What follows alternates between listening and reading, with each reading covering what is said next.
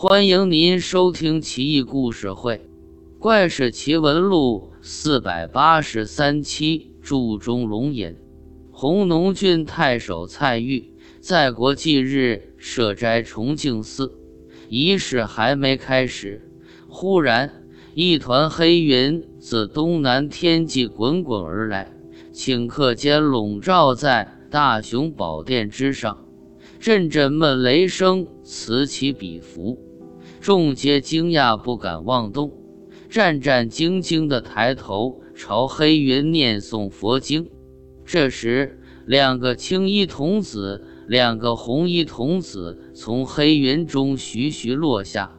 红衣童子先着地，径直来到大殿廊下的柱子旁，伸手插入柱子，竟抽出一条一丈有余的大白蛇，抬手扔进半空，消失在黑云之内。瞬息间。倾盆大雨骤然而至，雷声轰鸣，震耳欲聋。所有人两股战立，不敢挪动半步。不一会，白蛇从云头落下，盘曲蜿蜒，滑到柱子旁。两个青衣童子降下云端，一童子举起柱子，离地静至数寸；另一童子探手入内。又抽出一条两丈多长、更加粗壮的大白蛇来，再度抛掷到空中。四位童子提溜起刚才那条白蛇，腾空而起，钻入黑云中，不再冒头。黑云由一团逐渐扩散，渐渐笼罩整个天空，顿时白昼如夜，五步之内难辨人面。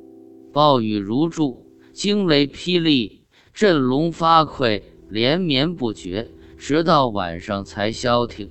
蔡玉吓得一身冷汗，心道：先帝忌日，我好心好意设坛拜祭，怎么会出现此等怪事？这两条大白蛇太酷了，也不知是不是这帮和尚使的障眼法，待我好生问问。蔡玉唤来和尚询问，和尚也都不明所以。一群人都来到殿外柱子旁查看，粗大的木柱子少了底部一截，胆大的伸手一探究竟，柱内中空，什么都没有。蔡玉急了，说道：“混账！仙童下界，两条白龙升天，这柱子……”是藏龙之所在，岂能不留下宝贝？没准龙珠、龙涎香什么的都在柱子里呢。愣着干嘛？给我凿开它！和尚们无可奈何，只得找来斧凿，叮叮哐哐一通折腾，好端端的柱子被凿得粉碎。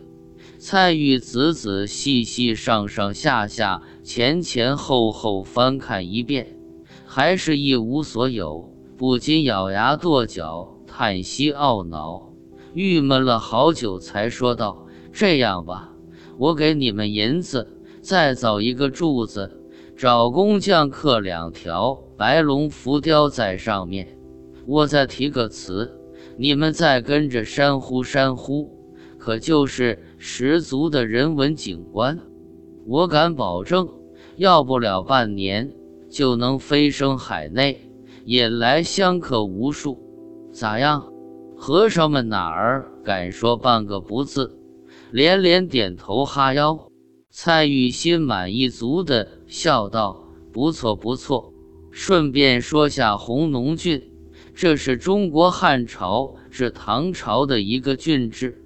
其范围历代有一定变化，以西汉为最大，包括今天河南省西部的三门峡市、南阳市西部，以及陕西省东南部的商洛市。由于其地处长安、洛阳之间的黄河南岸，一直是军事政治要地，